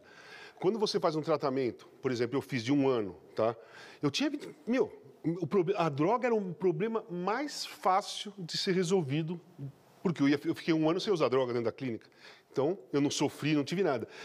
O, o, o difícil é você trabalhar o seu as suas emoções, o seu psicológico, você começar a receber emoção é, sem estar drogado, porque a droga te, a droga te congela. Então, eu não sabia se era amor, se era raiva, se era. que não sabia nada, não sentia nada, porque a droga congelava. Quando limpou e as, as, emoções começaram a chegar, aí que eu tive que trabalhar, aí que foi a grande dificuldade. Ficou uma, uma, uma bagunça na minha cabeça de emoções. Pô, caramba, eu acho que eu, acho que eu tô mal.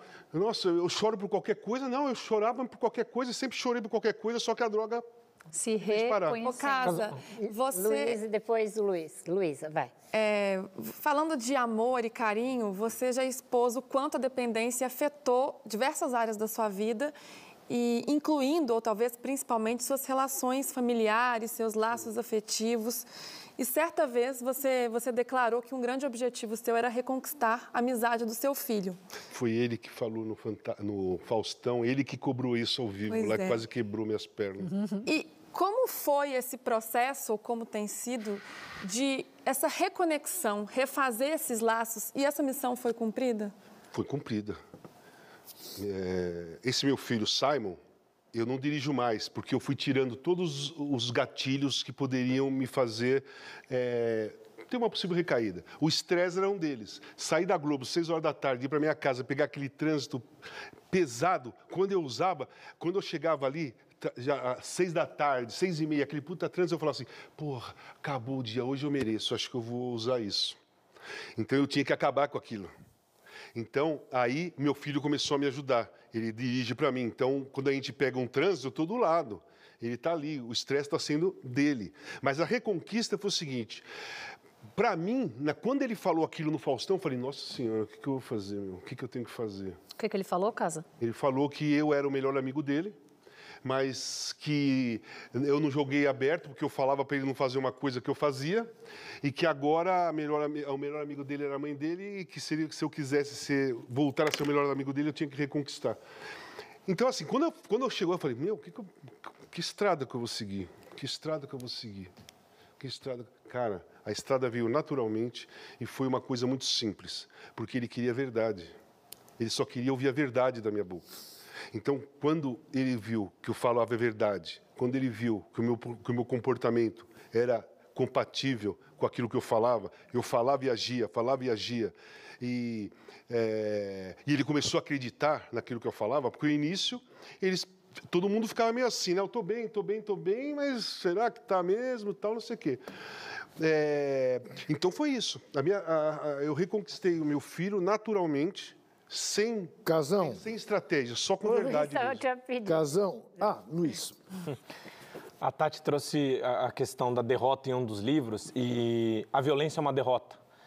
E a gente sabe que o futebol é um esporte que muitas vezes dentro da sociedade ele acaba sendo muito permissivo para violência, para racismo, para homofobia, xenofobia, para várias coisas.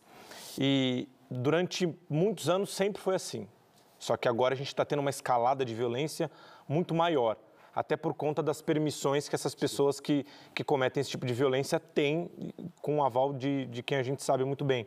É, eu gostaria de saber é, como que você enxerga todo esse processo de violência contra jogadores, contra dirigentes, contra jornalistas e, em cima da sua resposta, eu quero que você conte o caso de violência que a gente, por muito pouco, não passou no Rio de Janeiro. Tá. Então, assim, vamos lá. É... O racismo, as violências, elas sempre aconteceram, tá? Só que antigamente não tinha visibilidade, não tinha internet, não tinha celular, não se gravava, não se filmava nada. Hoje se filma, então nós estamos ficando assustados porque nós começamos a ver eh, essa, essa situação.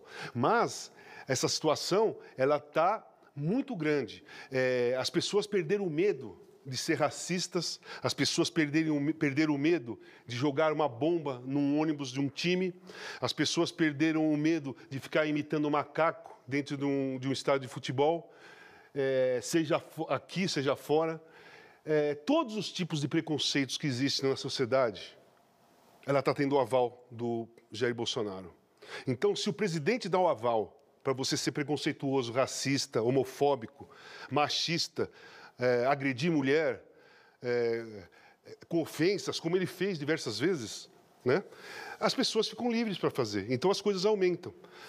E o jogador de futebol tem que começar a combater isso. São jogadores, são clubes, são confederações, federações que têm que se posicionar, sabe? Parar um campeonato, aqui não pode parar porque é grana, tem que ganhar dinheiro. Cara, uh, o ataque ao ônibus do, do Bahia, o ataque ao ônibus do Grêmio tinha que parar o campeonato, tinha que ficar rodada sem jogar, pelo menos. E no Engenhão?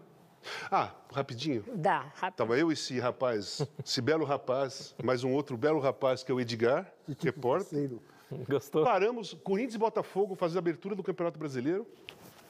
Não, nós ficamos presos no meio da torcida do Botafogo. No meio da. Ela vindo, vindo daqui. Nosso carro parado. 40 mil pessoas. Botafogo. Eu já, eu já passei por isso diversas vezes, né? Chacoalha carro, Nossa. tapa no vidro tal. Eles ficaram bastante assustados. Eu fiquei ali, foi melhor eu estar atrás do carro, para as pessoas não me verem na frente, mas assim, tapa, na, tapa no vidro, parecia que estourar o carro. Então, é, para quem comenta, para quem é jornalista, tal, para quem vai cobrir os jogos, é um risco muito grande. Sim. Porque o, jornal, o, jornalista hoje ele é um alvo, isso. independentemente de que segmento tem o jornalista. Sim. Ele é um alvo. É isso.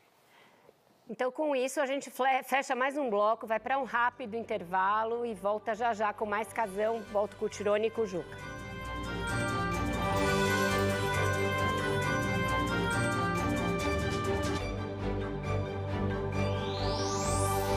Cultura que emociona. Bradesco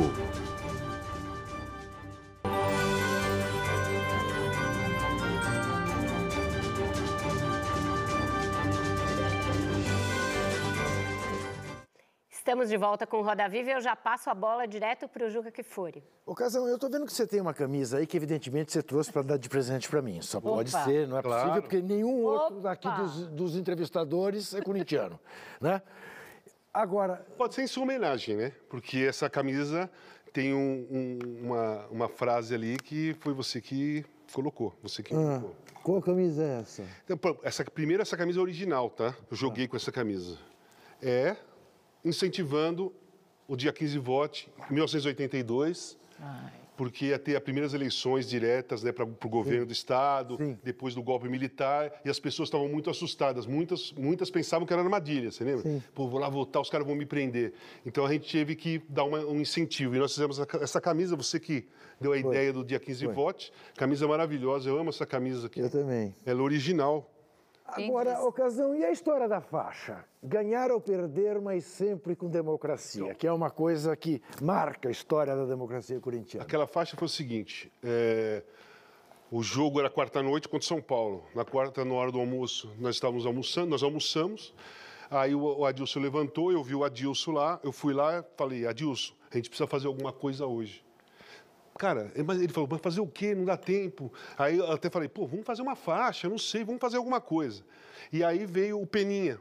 Luiz Fernando. Luiz Fernando. Ele chegou, ele ouviu o papo, ele chegou e falou assim, cara, eu estou ouvindo vocês falarem, meu, coloca lá, ganhar ou perder sempre com democracia.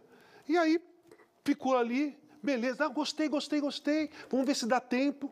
E acabou. Quando eu cheguei no vestiário, a faixa estava lá. Pô, eu, eu, entrei com orgulho com aquela faixa. Eu estou ali segurando a ponta porque, é, cara, é, é, assim, eu amo a democracia, tá? São três coisas que eu não abro mão na minha vida: democracia, a nossa democracia, a minha liberdade e a minha sobriedade. São três coisas que eu não negocio, não tem negócio comigo essas três coisas. Então, quando eu falo de democracia, quando eu lembro da democracia corintiana, quando eu vejo o movimento democrático, eu me emociono. Quando eu vejo essa camisa, eu fico emocionado, cara. Porque foi uma luta muito forte para a gente conseguir fazer o, o, o Brasil democrático novamente, trazer a democracia de volta. E nós vamos conseguir mantê-la Vamos conseguir continuar com essa, com essa democracia, mesmo com os ataques, mesmo com desonestidade, mesmo com é, perversidades, mentiras, fake news, armadilhas, sabe? Nós vamos conseguir, porque. É, e diga, né? diga-se que você é, participou da campanha incentivando a garotada a se cadastrar para votar. É, como eu falei, a verdade, a verdade, ela toca no coração das pessoas. A verdade, quando a pessoa ouve alguém falar e sente que é verdade, aquela pessoa acompanha aquela verdade. E esse governo só fala mentira. Então, só quem aceita as mentiras desse governo é quem é conivente com as mentiras desse pessoal. Aquelas pessoas que estão em dúvidas, mas que não são perversas, elas vão bater vai bater a, a, verdade no coração delas. Então, por isso que eu acredito, apesar de risco de golpe e tudo mais, eu acredito que a democracia vai vencer. Tirone. Casagrande, depois de tudo que você viveu com relação às drogas e tal, o que você acha da política brasileira com relação às drogas, a combate de então, primeiro vamos lá. Eu tenho um projeto, tá, pronto, de é, prevenção de uso de droga nas escolas e para ajudar esses dependentes químicos é, em situação de rua, porque eu sei como é que é, eu sei como mexer com essas pessoas. Enfim, é, eu é, a, a, política sempre foi, a política, de, a política de drogas aqui no Brasil sempre foi aquela, diga não às drogas, diga não às drogas. Cara, isso aí nunca funcionou, porque o adolescente, quando você fala para o adolescente, diga não às drogas, ele vai falar, por quê? Você pode me explicar por que diga não às drogas? Porque, cara, o adolescente é rebelde, não, não aceita uma ordem, ele é o instinto da gente, né? É, de discordar, de fazer da, da, do jeito que a gente quer fazer. E diga não às drogas é muito autoritário para você fazer com que a pessoa compreenda. É, esse diga não às drogas não tem que existir. O que tem que existir é a explicação do que é, a, a, do qual os riscos que você corre o uso de drogas. Assim, eu, eu sempre deixo bem claro na, nas minhas palestras o seguinte: se eu falar que a droga é ruim, é mentira, tá? Porque inicialmente ela é, ela é legal se você se diverte. Outra coisa que é verdade nessa história: nem todo mundo vira dependente químico. Tem muita gente que consegue usar drogas socialmente, trabalha, tem família, tem filhos, não, não falta em nada, está prejudicando a própria saúde. Mas na parte social ele não se perde. O dependente químico se perde por completo. Então, as pessoas precisam entender a diferença disso e o risco, porque assim, eu gosto de falar nas minhas palestras tudo isso que eu estou falando. Tá, para vocês. Por quê? Qual é o meu pensamento? Chega um momento que todo mundo vai 14, 15 anos, chega alguém, vai te oferecer droga, tá? Pô, você está numa festa, 14 anos, 15 anos, chega alguém lá e fala assim, pô, tem um negócio para cheirar, vamos lá no banheiro. Se você não sabe os riscos que você vai correr, é o seguinte, a vida careta, o cara sabe. Ele não sabe se ele usar aquilo ali. Então dá curiosidade. Pô, quero saber como que é usando aquilo lá. Mas se a pessoa, se o, se o adolescente sabe dos riscos que ele vai correr, ó, você pode virar dependente químico, pode acontecer com você que nem aconteceu com aquele cara, isso, você pode ser internado, você pode perder a vida, você pode perder a mulher, os filhos, você pode perder tudo. A droga faz você perder tudo. Aí é a escolha dele, cara, porque aí é o livre-arbítrio. Só que sem, sem explicação, sem esclarecimento, não tem escolha. A pessoa, vai, o adolescente vai escolher experimentar, porque a vida careta ele está vivendo ali já 14 anos, ele sabe como é que é. Ele não sabe aquela ali. Mas e a vontade política de fazer isso em âmbito institucional? Então, a gente tem em São Paulo um lugar que foi horrivelmente chamado de Cracolândia, uhum. que mudou de lugar geográfico continua abrigando muita gente, a maioria em situação de rua, usuário de crack. E não há, entra prefeito, sai prefeito, não há é, é, nada que seja feito aparentemente para valer, para cuidar dessas pessoas e cuidar desse problema como algo, um problema de saúde pública. Oh, em geral, a gente vê uma criminalização dessas pessoas. Isso não dá voto. Tentar ajudar a dependente químico não dá voto. Tá? Então, poucos, pouquíssimos é, é, políticos se interessam em realmente ajudar Aquelas pessoas que estão lá na Cracolândia, cara, elas estão lá porque elas não conseguem sair de lá. Sim. Elas não conseguem ficar sem usar a pedra. E a pedra está lá, eles vão fumar pedra lá. É, já vi muito assim, pô, é, vai trabalhar, vagabundo, não vai trabalhar, o cara não consegue sair de lá. Então, a, a, o projeto que eu tenho, além de ir nas escolas, explicar para as crianças de 9 a 14 anos, contar minha história, levar o livro, falar o que eu sei, junto com uma psicóloga, porque eu acho legal ter uma, uma, uma parte profissional na história, é, esses caras da rua, eles precisam ser ajudados. Não é largar, tirar daqui pôr lá, tirar dali e pôr para lá. Isso aí não adianta, empurra com a barriga, sabe? E eu não vejo governo, não vejo prefeitura tomar uma providência real. Vamos salvar aquelas pessoas? Sabe? A questão não é parar, fazer o cara de parar de usar droga. A questão é salvar a vida da pessoa, cara. É salvar, o cara está morrendo. As pessoas estão morrendo lá, elas vão morrer se elas, vão ficar lá, se elas vão ficar lá. E as pessoas têm que entender, quer dizer, que você vai ficar sentado dentro do palácio do governo ou dentro da prefeitura, sabendo que aquelas pessoas vão morrer, mas você não vai fazer nada, vamos esperar para o próximo. O próximo que se vire. Aí manda a polícia jogar bomba. manda a polícia jogar bomba. Você já se posicionou contra a descriminalização das drogas. Me corrija se eu estiver errada. Eu queria saber qual que é o seu posicionamento hoje, que caminhos você vê e se você pensa em mergulhar mais fundo na, na política e se candidatar. Não, você já teve convite? Eu, eu, sim, fui convidado a ser senador há pouco tempo aí, pelo PT. Pensei, pensei, pensei e não é a minha. Eu sou um cidadão brasileiro contestador. Eu não sou do lado de lá. Eu não, eu não tenho o mínimo perfil de estar do lado de lá. Eu tenho total perfil de estar do lado de cá, sabe? Reivindicar, brigar, se posicionar, tal. Estando do lado de lá, eu não me vejo, eu não sou político, eu não fiz política, eu não, não tenho é, capacidade de ser um político, sabe? Eu tenho capacidade de é, reivindicar coisas, mostrar algumas coisas, sabe? Brigar pela democracia, enfim. É, em, em relação às drogas, é assim, cara eu não posso ser a favor, por, é, por, é, por honestidade, é, a favor da liberação das drogas, discriminação, o que, for, se, se é uma coisa que quase me matou. Isso é uma coisa que me levou para dentro de uma, de uma clínica. Eu cheguei com 71 quilos, cheio de furúnculo, não sabia nem se ia sobreviver, não sabia nem onde eu estava quando eu cheguei lá. Sofri um acidente, podia ter matado um monte de pessoas que estavam numa festa em cima dessa calçada. Eu capotei em cima do carro, das, do carro daquelas pessoas do outro lado. Podia ter ido para lá, matado um monte de gente, podia ter morrido, sabe? É, então eu não posso, sabe, ser a favor, olhando pelo meu ponto de vista. Eu sou dependente químico. Eu, se eu usar droga, eu posso morrer. pode acabar toda a minha vida, destrói minha vida se eu usar, se eu beber hoje destrói minha vida. Então, olhando pelo meu ponto de vista, para mim, eu não posso ser a favor, porque eu sou dependente químico. Agora, a questão é aquela que eu falei antes. Tem pessoas que conseguem sobreviver, viver uma boa, ter filho, trabalha, tal, vai.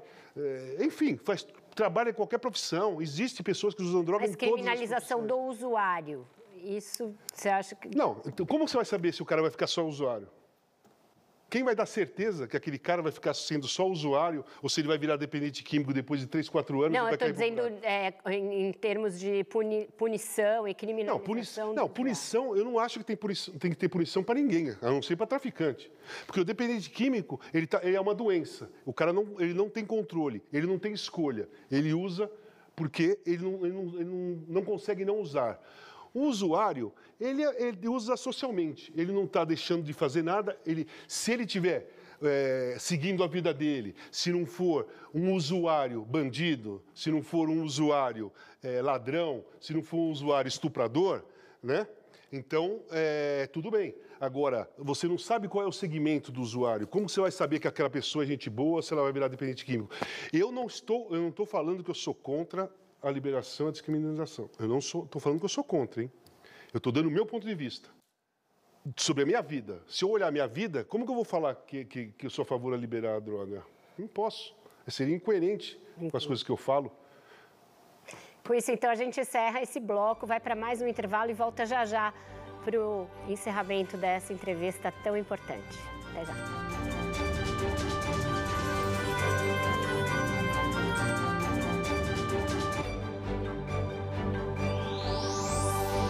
Cultura que emociona. Bradesco.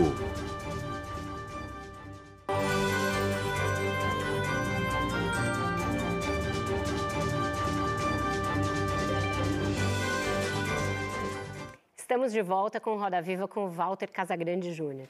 Casa, no seu livro mais recente, quando você descreve o seu relacionamento com a Baby do Brasil, que por sinal tem muitos momentos muito divertidos, bem poéticos, no final, quando termina, você chega a uma conclusão de que você ainda não estava preparado para ter um relacionamento sério, para casar com alguém, ela queria casar, você não queria, e que isso fazia parte da sua trajetória de recuperação.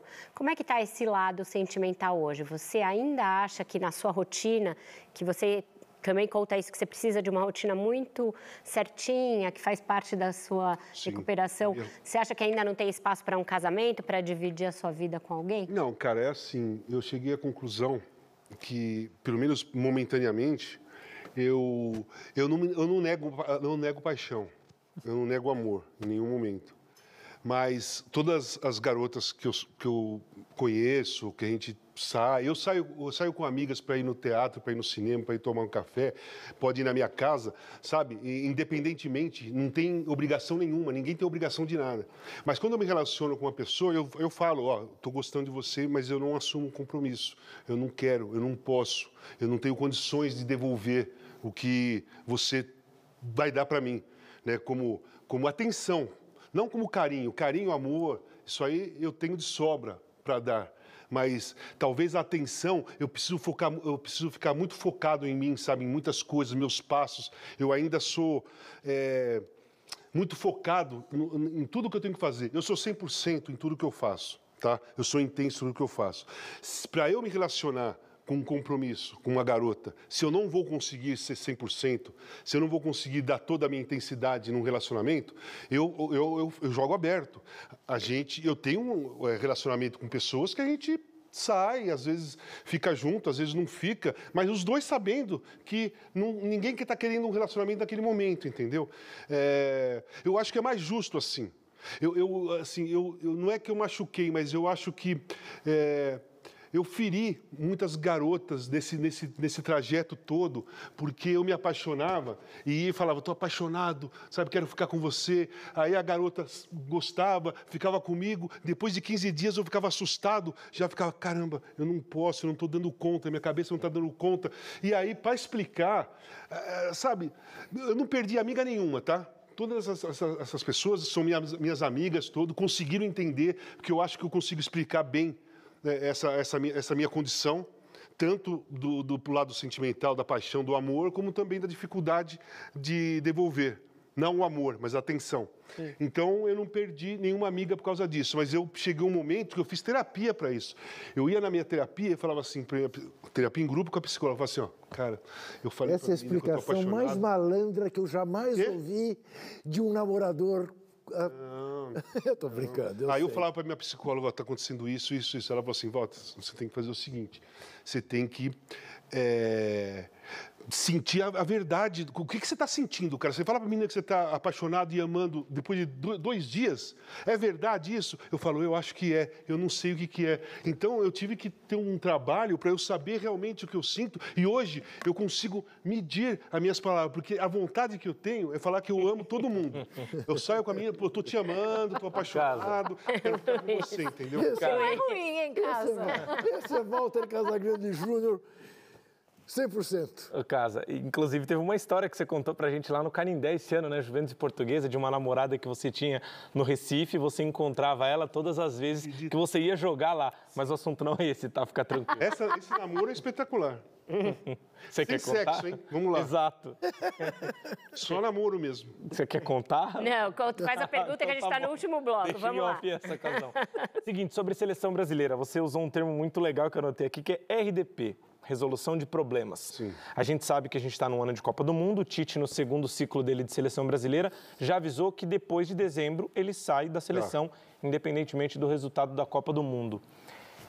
Qual que seria, na sua opinião, a resolução de problemas da seleção brasileira pós-Tite, tendo em vista que temos é, hoje no Brasil diversos treinadores estrangeiros apresentando uma metodologia de trabalho que até então era diferente da nossa nos últimos anos e também com essa possibilidade de termos um técnico estrangeiro na seleção brasileira. Então, primeiro é o seguinte, na RDP, eu acho que o Tite precisa fazer uma RDP, sabe? Os prós e os contras das convocações e do jeito que o time dele joga. Se ele for por time, se ele for com esse time, com esse jeito de jogar lá na Copa, quais são os prós? Pô, é um time já entrosado, já faz um tempo que eu estou jogando, tá, tá, tá, tá, tá. Quais são os contras? Não tem intensidade, tá jogando, tá levando jogador que não está jogando nada no time, tipo Daniel Alves, que vai ser dispensado do Barcelona. Enfim, o Tite devia, deveria fazer uma RDP. Para seleção brasileira, eu sempre achei que tem, tem que ser treinador brasileiro, tá? Eu sempre achei, porque eu cresci vendo Zagallo, Coutinho, Tele, enfim, cresci vendo assim. Então é isso, a minha cultura é essa. Mas o futebol mudou. E hoje, nesse, nesse momento, se o Tite sai hoje e não tem um treinador brasileiro, nesse momento, para você colocar no lugar do Tite com um trabalho é, com resultados, com desempenho, do jeito que a gente gosta. Se eu fosse hoje o presidente da CBF e teria que escolher um treinador para colocar no lugar do Tite agora, urgência, eu colocaria o Abel Ferreira. E no ano que vem? No ano que vem, se não mudar nada, é o Abel Ferreira. Casão, é, você já declarou aí que você é um cara muito intenso, né? E às vezes essa intensidade acaba vindo à tona. Recentemente, você teve algumas rusgas com colegas de trabalho no ar. Você tá, por exemplo, o PVC e o Caio Ribeiro. É, passado um tempo, como é que você avaliou esses episódios? Cara, assim, é, o relação ao Caio, assim, primeiro tem que deixar claro que aquilo foi aquele momento. Nós não somos inimigos, nós não temos nada em comum, nós não temos os mesmos gostos, é, os nossos pensamentos são diferentes, o nosso crescimento, a nossa formação foi diferente. Então nós não temos uma amizade próxima, eu e o Caio. Tá? Mas isso não significa que, eu, que, que, tem, é, é, que ele é meu inimigo ou seja inimigo dele. A gente trabalha junto, na boa, a gente faz jogos, a gente se entrosa ali na, na transmissão, eu sei o raciocínio dele, ele sabe meu raciocínio. Morreu. Só não começar a trocar assuntos de política, dessas coisas, que aí começa a ter conflito. Mas isso aí foi aquele dia. E, e na realidade, eu vou falar para você, aquele dia eu estava é, trocando, né? Conversa com o Caio em relação da política. Se ficasse só eu e o Caio, ia ser uma coisa muito menos é, pesada publicamente. Porque, de repente, virou todo mundo conversando, pensando da mesma coisa, do mesmo jeito que eu, e o Caio ficou isolado lá, sabe? Então, isso pegou muito mal. Isso pegou muito mal. Eu achei que, depois de tudo, eu falei, pô, não, não poderia ser daquele jeito. Se, se fica a discussão, eu e o Caio, era eu e ele, e a gente ia discordar, concordar, ia ter um fim. Então eu achei que, assim, foi excesso, tá? Foi um excesso geral, né? Não estou tirando a minha culpa, a minha responsabilidade, nem é do Caio e nem é dos outros. Foi uma, uma, um exagero geral. No caso do, de é, discordar no programa. O problema de programa esportivo é que você não tem esse tempo para ficar explicando para a pessoa. Então ali a pessoa, você fala uma coisa, a pessoa vem com uma outra linha. Você continua tentando colocar a sua posição, mas a pessoa continua tentando se impor em sua posição. E aí você entra nesse jogo porque Cara, cada um tem a sua verdade. Futebol não tem uma lógica. Futebol, assim, eu sei tudo de futebol, eu sei todas as verdades do futebol. É mentira. Você tem a sua, eu tenho a minha, ele tem a dele. E aí, é, num programa rápido e, e, intenso e com duas pessoas que têm opiniões, acaba tendo uma, um, uma divergência um pouco mais forte. Num programa como esse, a gente poderia conversar 20 minutos, você ia falar sobre o que você acha da seleção, eu ia falar o que eu achava da seleção, a gente ia pensar diferente e acabar tranquilamente. Ninguém, Mas ali é, é, E ninguém briga por muito tempo com o PVC, porque o PVC é imbrigável. É. Né? Não, ali foi, ali foram um, foi um minuto. Pô. Gazão, conte para as pessoas o que foi assistir Democracia em Preto e Branco em Moscou durante a Copa do Mundo. Ah. Documentário. Uh, uh... Você falou porque depois eu te liguei, né? Primeiro, não, te liguei antes convidando. Sim, eu estava em São Petersburgo, é isso. E depois eu te, eu te, liguei desesperado que eu não sabia o que fazer. Bom, enfim, é, ia, ia, passar Democracia em Preto e Branco num cinema lá em Moscou. E os organizadores sabiam que eu estava lá, foram lá e me chamaram, me convidaram para ir assistir. Eu fui lá, fui assistir Democracia. Assim, 90% de russos, eu ali sentado na mesinha na frente com o pessoal da organização. E aí começou a acontecer? Começou a passar o filme e as pessoas começaram a ver, me ver lá falando e me ver ali sentado. Começaram a olhar, olhar, começaram a. Né? Aí quando acabou, veio um monte de gente querendo falar comigo. Em russo? Saber... Russo. é. Mas eu estava com uma tradutora lá, querendo falar, querendo saber da democracia corintiana, o que, era aquilo, o que, era aquilo tal. Conversei com as pessoas, é, expliquei um pouco, né? mas eu já não estava mais em condições, porque eu fiquei bastante emocionado com aquilo. É, me, mexe muito comigo. Pô, cara, eu vou ver falar da democracia corintiana. Eu vou ver o Sócrates falando ali e ele não está mais aqui. É, eu sou louco, desesperado, sabe? Se eu pudesse escolher, eu queria que o Magrão tivesse aqui, não aqui, lá fora me esperando para a gente sentar num lugar, beber água e bater papo. Eu Ô, sinto falta de conversar com o Magrão. Então, é, já que você é chorão e emocionado, eu vou passar um vídeo que a gente pediu. É, eu chamei o Rivelino para estar tá aqui hoje, ele não pôde, mas ele te mandou um vídeo. Passa aí, pessoal. Boa noite a vocês, boa noite, Casão. Boa noite a, ao pessoal do Roda Viva. Que programa, hein? Parabéns por ter, por participar desse programa. Realmente, esse programa tem uma credibilidade espantosa, maravilhosa. E é um programa que é muito importante também, ele tem um lado muito, muito, muito forte, né? Esse programa se fala as verdades, não é, casal? Então, espero que você tenha um grande programa, se sinta bem confortável e que nós vamos ouvir as suas verdades. Um abraço, um beijo no teu coração, bom programa. O Rivelino é o maior ídolo que eu tenho na minha vida. Hum. Eu sei, você jogador fala. de futebol. Meu pai, eu sabia quem era o Rivelino antes de ver o Rivelino, porque só falavam do Rivelino na minha cabeça, com 4, 5, 6 anos de idade. Depois da Copa de 70, o primeiro jogo que eu fui ver na minha vida, meu pai me levou para ver Corinthians e Ponte Preta. Foi o primeiro jogo do Corinthians depois da Copa de 70, no Parque São Jorge, para eu ver o Rivelino e o Ado. E o Rivelino não jogou, mas ele deu a volta olímpica. E eu estava ali pertinho da grade. Eu também. o jogo foi um a um, um gol do Manfrini, um gol do Lima tal. Depois, eu comecei, meu pai começou a me levar para ver jogos do, do Rivelino, jogos do Corinthians. Quando o Rivelino saiu do Corinthians, eu comecei a torcer pro Fluminense. Cara, ah, mas assim, eu, eu torço pro Rivelino, bicho. Eu sou corintiano, mas eu torço para o Rivelino. Tirone, para a última do programa. O Rivelino É, ele jogou no Corinthians, jogou no Fluminense, mas ele, assim como outros caras que jogaram na seleção, é um ídolo do Brasil. E a minha pergunta tem a ver com isso. É, o maior símbolo do futebol brasileiro, ele parece que ele está segmentado ou sequestrado por uma parte é, ideológica do Brasil hoje, que é a camisa da seleção brasileira. Sim.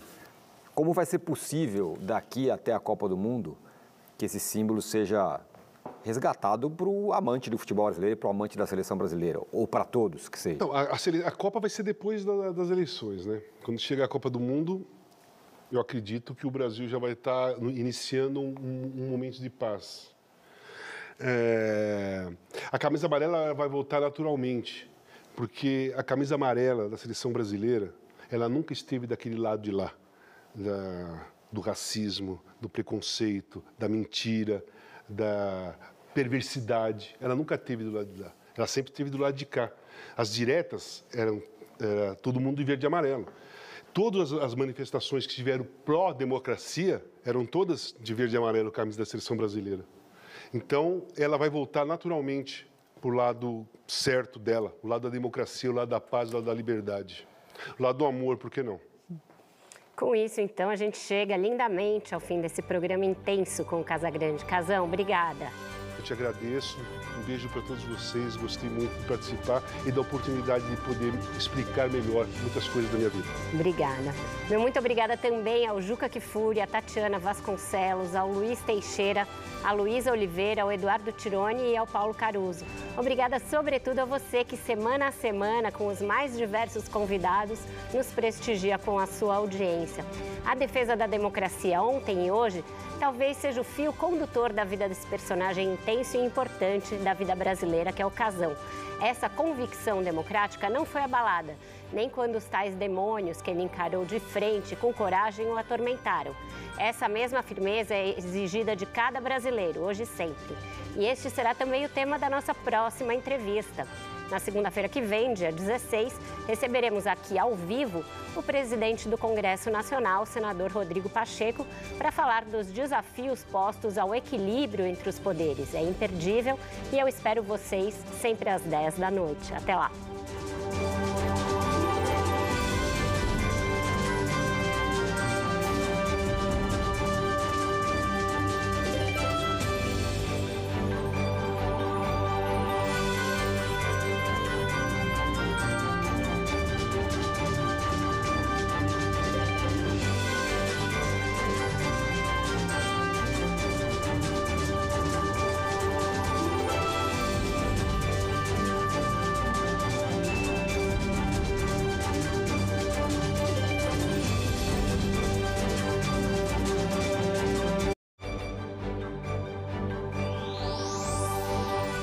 Cultura que emociona. Bradesco